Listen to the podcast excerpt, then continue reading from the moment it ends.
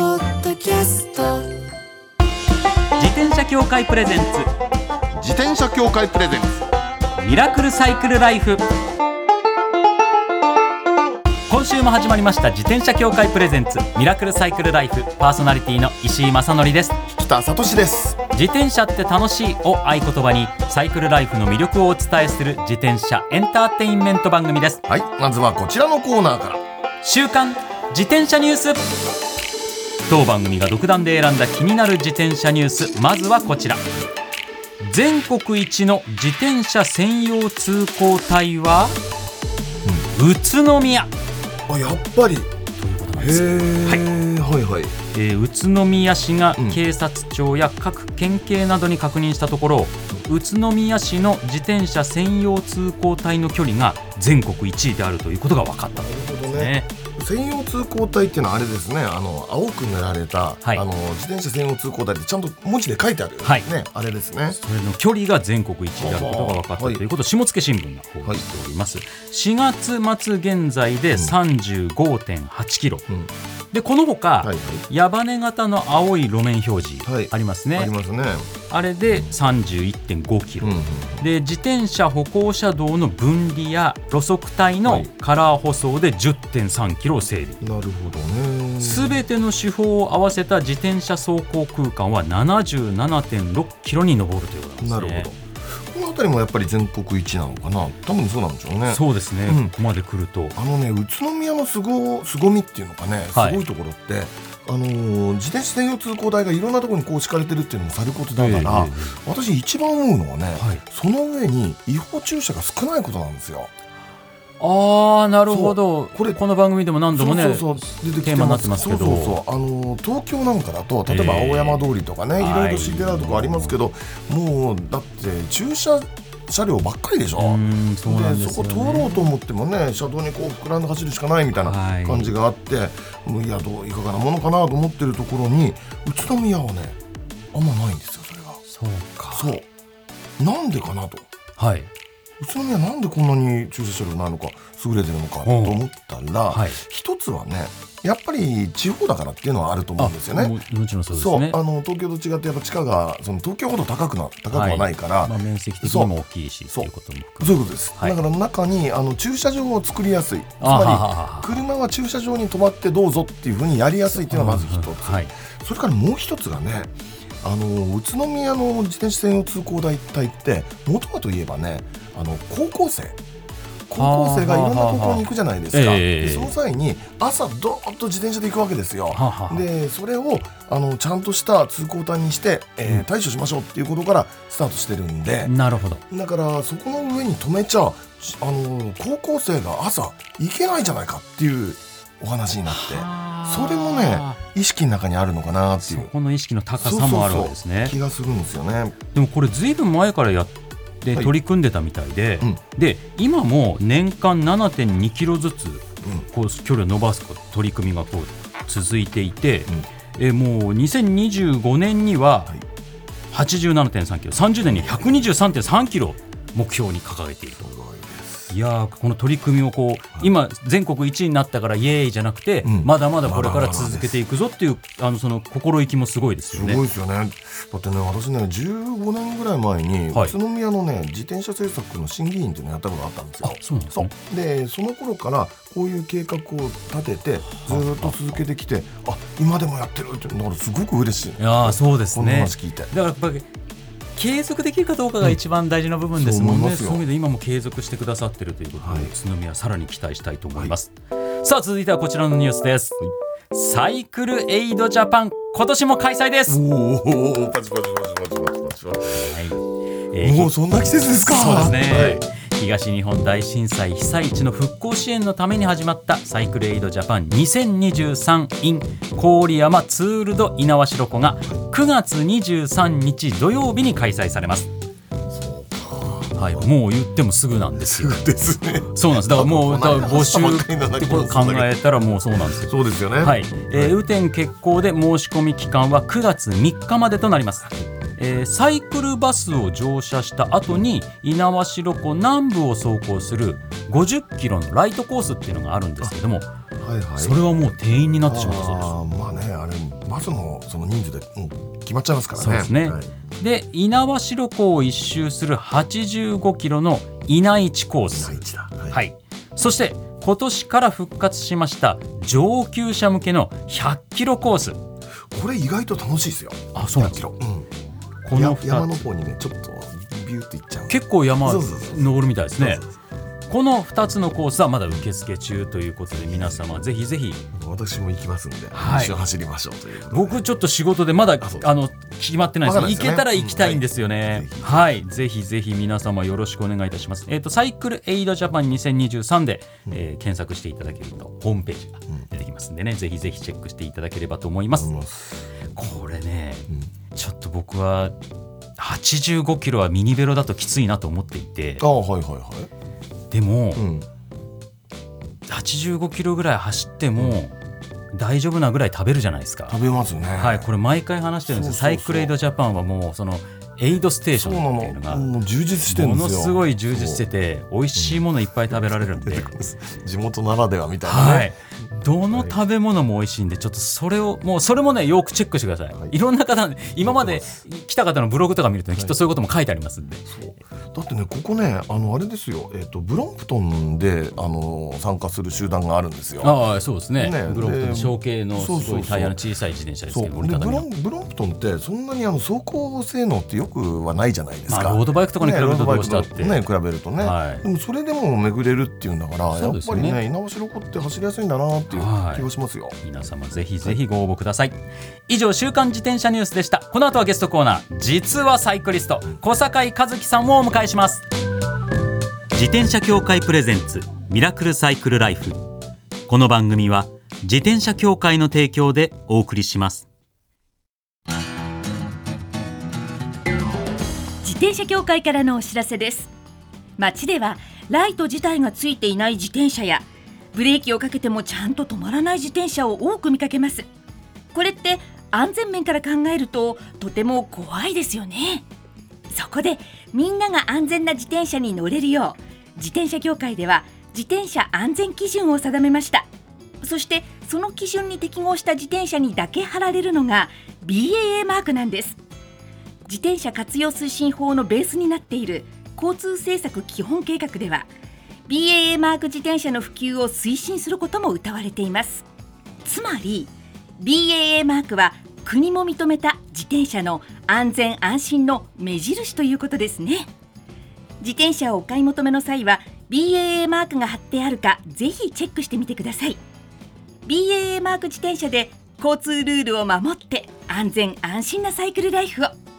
BAA マークについての詳しい情報は自転車協会 BAA のウェブサイトまでさあゲストコーナーです小坂井和樹さんですよろしくお願いいたよしろしくおま願いすします。小坂井和樹です。よろしくお願いします小坂井和樹さんがミラクルサイクルでワオですねわお。ワオです嬉しい私なんかもううわ本物だみたいなね。すいません。やう本物、本物だと思います。あれ実は偽物だったけどいやいやいやいや、もうね、影武者だった夏休みの時とかね、もう毎昼見てたみたいなあ、そうですか。あ感じりで本当にがとうございます。本当にもそうか、そうですよね。そういう感何が出るかなっ覚。てねそうですね、そうサでイすコロトはいークでって何がい出るかなんうてね僕らは本当にコンビ時代にう。はい。はい何度も出させていただいて、いろんなお話させていただいて、はいねその記憶です。最初はあの番組の前説やっていただいてて。そうなんですよ。僕らまだ、僕がまだありきり時代はいはいにはいは、まだテレビ全然出てない頃で、郁恵さんと、榊原郁恵さんと、小坂井さんの MC の番組だったんですよね。そうだっけ。そうです、はいはい。それで郁恵さんが僕ら事務所の先輩なのでそのつながりで、あの前説入らさせていただいて、はいそう。実はですねそうなんです、小坂井さんも自転車がお好きということで、はい。これね私たちの手元にあのある自転車ショップのインスタ画像が、あ、ずいぶん前の。はい。はい。クロスバイクですね。はい。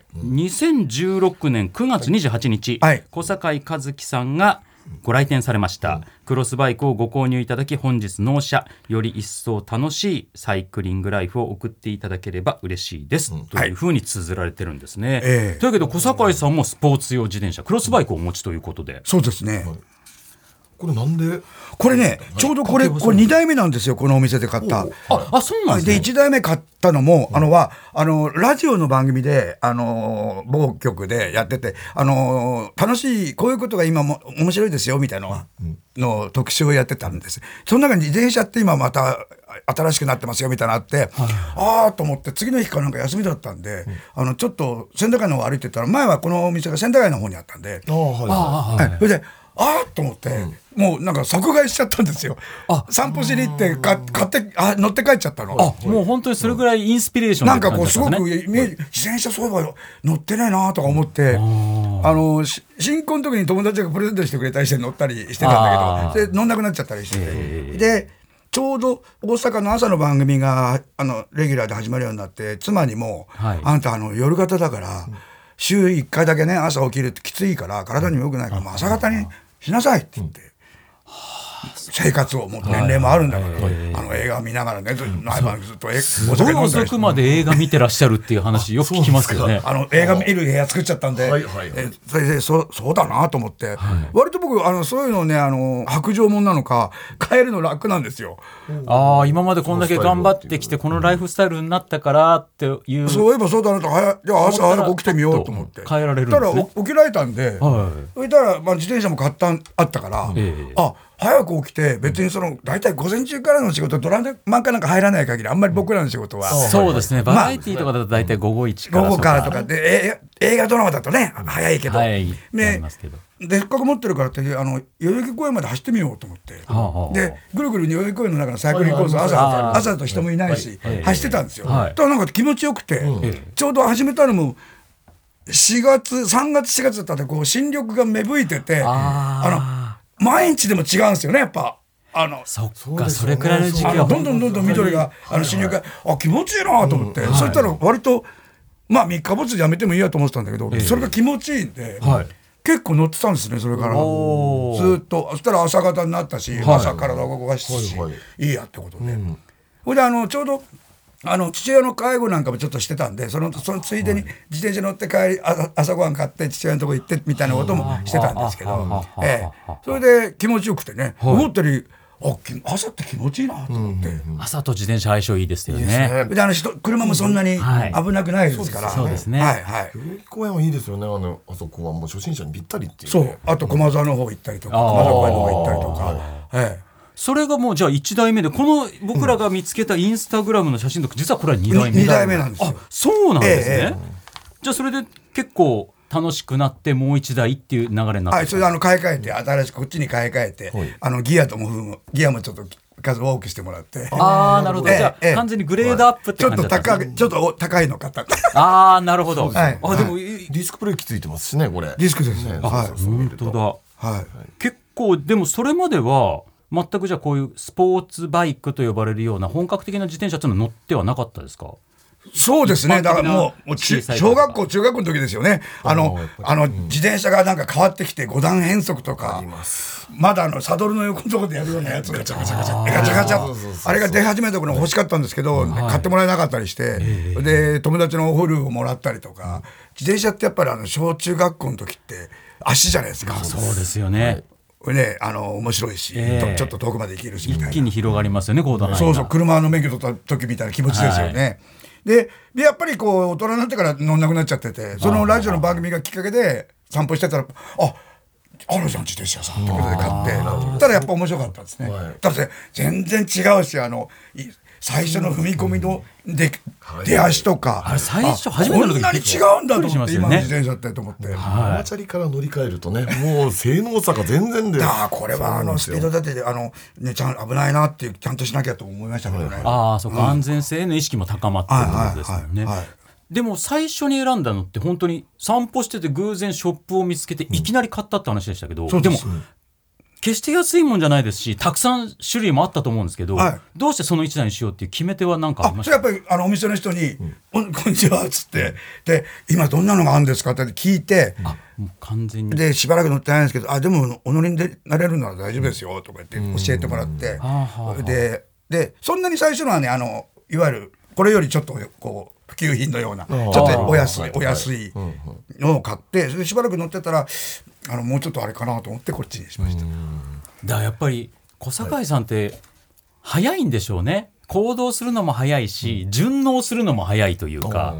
対適応能力が高いから自転車も安いカジュアルの買ってみたけどもう慣れちゃったらあこれじゃ物足りないってすぐなっちゃったってことですよなんかね。はい、そうそうですね。ええ今乗ってらっしゃるのもこえ、れ今これです。あもうずっとこれに乗そってます。はい。うですかまあいい自転車ですよそれはありがとうござい ます。そうですねでもこれだと本当に結構走る感じの乗り方もできますし、近所使いというかちょそうっとした街街乗りにも両方いける感じいけますねですもんね、はいはいこれがもうちょっとドロップハンドルとか、俗に言うロードバイクになっちゃうとちょっとちょっと普段使いには難しくなはってくるし、い。ドロップってなんか怖いんでね。やっぱり慣れないとなえかえな慣か、れると皆さんあれすごくいいっておっしゃいますけそうどで。すねでも近所でそこまで長い、大体どれぐらい今まで遠くまで行ったことあるって記憶ありますかえーっと、多摩川の方まで行きましたね。あーじゃあ洋画の方まで行ったことありああまそうですかああ、じゃあ20キロとかぐらいかもしれないす。恵比寿あたりからね。ああ、はいはいはい。じゃあそれぐらいですかね、はいそれぐらいだと全然もうクロスバイクのストレートの楽しくいけるとハンドルで十分いけますもんね、はいはいはいもっと長い距離乗るとなるとドロップの方がいろいろいい面が出てきてああそうなんですねっていうのがあるんですけど、はいはいあじゃあもうバリバリ今も乗られてるこの頃ちょっと乗ってないですね。ああらそうですかえなるほど、ええちょっとね、これは自転車遊ばせるところもったいないですよもねったいないですねそうなんです酒井さんには乗ってもらわなきゃいけないわけです から、はいはい乗っていただきましょうはいこれもうどんどん普及してでねポッドキャストで WOW の方でいっぱいお自転車トークしてもらうっていうのが僕ら普及活動としてはそうですよねえ。そうなんですか。ありがたいことになりますからあはいはい。ねこの番組は自転車を普及させるためにあるようなでも今どうなんですか。普はい及してるでしょ。自転車って前より。前より増えました。だかららちょっとね、あの、あの、アクシデントもいっぱいあるってことは、それだけ普及してんだろうなって思ったんですけど。はい、そうですね。ねえまあ、うんコロナもあって結そうです構ね。電車とかに乗るのがちょっと怖いって時期があった人とかが自転車通勤を選んでみたりとか通勤してねでしたら体にもいいしみたいなははいそれで増えていった傾向もあるんですよね。だからちょっとこれはね乗っていただきたいということで、はい来週来週ええ僭越ながら菊田さんと私石井が小堺さんにおすすめのコースや楽しみ方を提案させていただきたいと思います。ぜひぜひそういうの教えてほしいんですよね。はいええもうバッチリお伝えしますんで。そうですか。はいありがとうございます。よどうぞよろしくお願いいたろししくお願まいす。します。はい。あ、楽しみ。さあ、ここで小坂井さんからお知らせがございます。はい。えー、あの、今度ですね、これも久々なんですが、ミュージカルに出演させていただきます。はい。ええーチャーリーとチョコレート工場という、えー、堂本光一さん主演のあの映画にもなってる、はいえあれのあのジョーおじいちゃんというねあの子供と一緒にこう冒険するおじいちゃんの役で、えー出させていただきます。はいはいはい10月が9日から31日までが帝国劇場、はい1月4日から15日が福岡の博多座と開くんですね1月27日から2月4日までが大阪フェスティバルホールということで、はいちょっと長い帳場なのでそれこそまた自転車で体を鍛えてそうですね。体力つけていただいて。ええええそうなんです自転車そういう意味ではね、そういうロングな体力っていうんですかね。ええマイルドに効いてきますからねはい自転車はいいですよはい本当にはい最高だと思います。それとこっちでも普及させなきゃいけません自転車をね、あの TBS ラジオ小崎ポッドキャストでは毎週金曜日18時配信になっております、はい。よよろろしくお願いします、しくお願いいたします。はいということで、来週もぜひぜひいろいろお話を聞かせはてください。いありがとうございます今週のゲストは小坂井和樹さんでした。ありがとうございましたあり。がとうございましたありがとうございました自転車協会プレゼンツミラクルサイクルライフ最後のコーナーはサイクル大辞典一つの項目をきっかけに自転車トークさまざまな角度からサイクルライフの魅力を発信します今回のテーマはサイクリストの中で自分は少数派だろうなと思うことです少数派ねは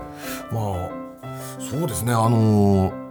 その自転車業界っていうのも、はいもうどにどっぷり使ってもうこの二十何年私経ちますそうかですねら人さんはそうするとね自分が少数派っていうのはあんまりないんだけどあまあそうかそうですね そうだけそうどでもね中には一つあるんですよあのー自分が少数派って他に使ってる人人はあんま見たことないっていうのがああははのネックスピーカーってやつでねあ首にそうかけ首るにかけるあの Bluetooth のあはあのはあはあだからスマホで流す音楽なんかが首にかけるそのスピーカーから流れるっていう流れてくるっていうそうそうそうあのほら自転車ってあのイヤホン入れちゃダメじゃないですかあ耳をそう塞いでしまう耳完全形塞ぐにとなる、ねちょっとっていう感じになるんで、はいだからその外の音も聞こえてなおかつ音楽なんかが聞こえるようにってことでネックスピーカーこうねあの肩にかけて、ええね行くんですけはあどはあはあこれはねいいですよ。あそうですそうかすごくいいあのねやっぱり自転車こいでる時ってええ頭の中暇じゃないですかまあのそうですねやっぱりあのいろんなものを見たりその香りを嗅いだりとかねいろいろあるんですけど、はいええでもなんとなく大脳が暇であーそれでそこにな何かのインフォメーションが欲しいわけですよはあはあカステレオみたいなものが、はいはいはいでそれにねネックスピーカーぴったりきてねおーで昨今ねあこれ面白いなとだんだん思ってきたのがあのー最近やっぱ思うのに YouTube って面白いですね。あー YouTube あのいろんな人がいろんななんていうのか動画って言っても実は喋ってるばっかりだからあーその音声だけの YouTube とかもありますしそうそうそうねねありますしねラジオで的なことをやってらっしゃる方でもい俺らっはしゃる次し々レコメンドされて、あの次の番組次の番組で切り替わってくるでしょああーれはねいいなーっていうねそうかそそうそうういう形のネックスピーカー使ってる人って僕も確かに周りあんま見たことないですね、でもね実はねネックスピーカーって自転車にしか合わないんですよあれってあれってどうなんですか電車の中とかだと電車の音ダダ漏れだからやっぱそうなんですねうるさくてしょうがないあやっぱそうなんですねそうそうそうで会社で聞きながらなんて言ったって、はいもう音ダダ漏れだからああそうか、もうそんなことできないし、はいで自宅で聞こうってなったらそしたら別にステレオでも何でもつければいいじゃないですかっあーまていあそういううこと話でしになっょちゃうのかだから自宅でも使わないわけですよはあ結局何の時が一番いいかって自転車へえおすすめですよ結構そっかこれからだんだんねサイクルライフがこうやっていろんな形で変わっていく中で、うんそういったものが普及していく可能性とかありますよね。そうそれこそなんかオートバイとかのヘルメットって、はいあの今ツーリングする人たちのためはいはいはいはにいなんかヘルメットの中にマイクとかってあるあるらしいですうよんねな。んかトランシーバーになってるみたトラいなンやつシーね、バーみたいになっててんんんこう今あ例えば危険を知らせるためにはい前に走ってる人はいがはいはいあもうすぐ前から車来るよとかっていうのを後ろの人に知らせるためにオートバイの音をうるさいからだからそういう意味でヘルメットにそういうのがこうあそれもネありですよねックスピーカー的にこうちょうどヘルメットって耳の上にあるじゃあないでりすかますよそこに小さいスピーカーとかついてたら超欲しいねえこれでなんかあのアップ超ルウ欲しいォッチとかそういったスマートウォッチうんうんとはいはい連動連動ししててなんか危険を察知したり今ちょっと走りすぎてうん心拍数がどうこうなってますよみたいな、もうちょっとゆっくり走った方がいいんじゃないですかみたいなアドバイスとかこうスピーカーに流れてきたりとかすごくいい、そういうふうに何それこのうん音楽を聴くとかラジオを聴くとかだけじゃなくて、そういったものにも使えるような形に進化していけば安全面も高まったりするかもしれないですもんね後ろから速い車が来てますよとかっていう知らせと路か上インフォメーションが入ってくるみたいなね、えすごくいいなそれそういうのもありかもしれあなれいネでッすクスね。ピーカーじゃなくてヘルメットスピーカー欲しいな誰か作ってヘくれルメないかなッこトれスピーカーでもね、うんなんかね僕ね昔ね、はい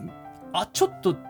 本当にクラウドファンディングとかそういう少ないのですけど、はいはいあった気がするんですよね一時あった、はいでもずいぶん前に見たんではあもう今その手の技術ってすっごい進化してるじゃないですかややわかります、だからやっぱりヘルメットをうんする必然がはいなかなか今ないっつってしたくないって人もまだまだいるって言うじゃないですかうんうんそうそうそ努う力義務ですけどそういうのがついてきたらしたくなるしたくなる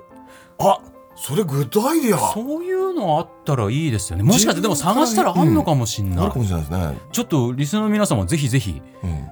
あ僕持ってるよとか僕知ってるよっていう方いらしたら教えてくださいメールを送ってくださいよろしくお願いしますぜひぜひ紹介させていただきたいと思います、で自分は少数派っていうお話ですよ、えー、石井さんなんかありますそうですね、ん僕はまずそのミニベロばっかりでこんだけ台数持ってるっていうのはそもそもが少数派であるっていう、それは確かに少数派 ミニベロあは十何台持ってる人は大抵ばらけてるもんですよ。はいそのミニベロばっかりっていうのは少数派だと思うんですけどでも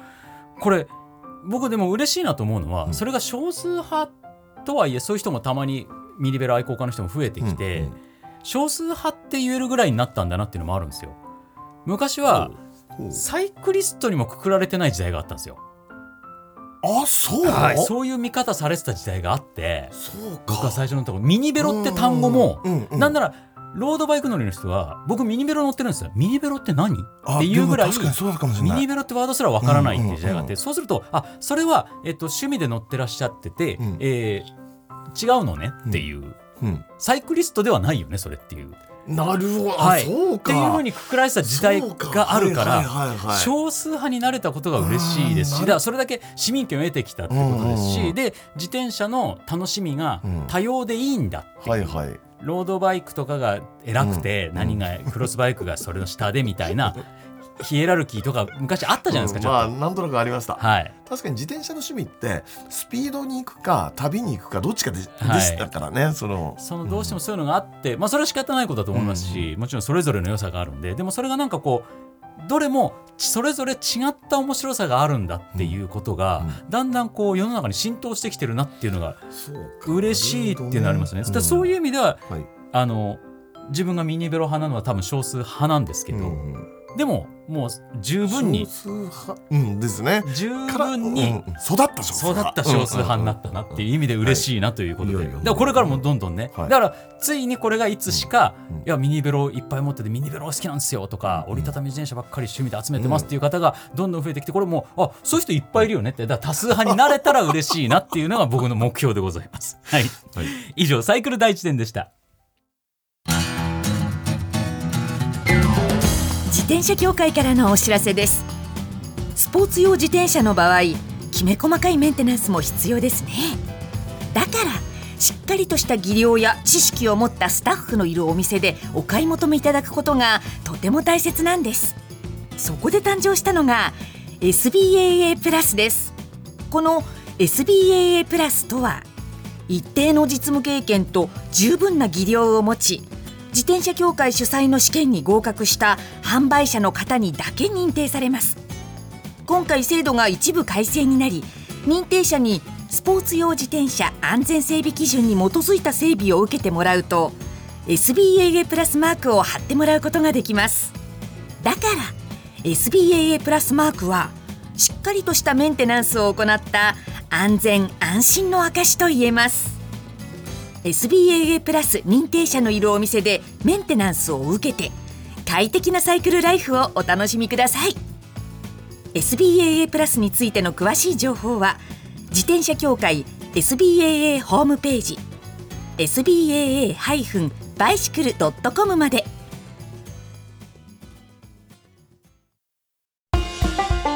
ミラクルサイクルライフそろそろお別れのお時間です。いや小坂井さんって、はいもう思った通りの方でねなんかもう嬉しいっす本当にイメージ通りなんですよね、お優しい方なんですよそうそうそうそう僕ら本当に若手の頃からお世話になってて、うんこう同じ事務所だったりはしないんで、直接こういろんな指導をいただいたってことはないんですけど結構いろんな番組とか、萩本欽一さんの舞台にいはいはい若手として出させてもらった時もお二人も、はああの小なるほ崎どのおはいはいはい二人関根さんと小坂井さん、うんお二人が出てらしたので、うんご一緒させてもらったけど結構なんだかんだポイントポイントでうんご一緒してるんですよ、でうん実は古畑任三郎の先輩でもあるんでシーズン1で犯人役で出てらっしゃるんで、そうでしたっけ小坂井さんはそうなんですよすごい名シーンなんですよ古畑さんに、あの逮捕される時にうん小坂井さんが「古畑さん友達いないでしょうんあなたも」って言われて そんでうん覚えてる、はい思い出した、はいそれでうん友達になりますか?」うんって小坂井さんが言ったら、うんこう「うーん」って悩むぐらいぐらい悩んだ後首を大きく横に振って 「行きましょう」っていくっていうあれもう超名シーンです。うん、覚えてる、はい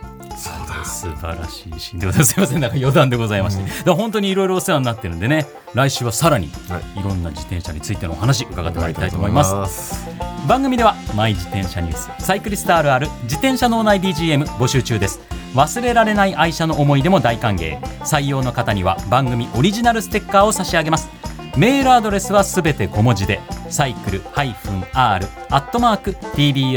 -r-tbs.co.jp までお待ちしておりますお待ちしてますそれではまた来週お会いしましょうお相手は石井正則と北里志でした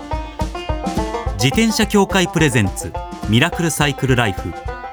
この番組は自転車協会の提供でお送りしました。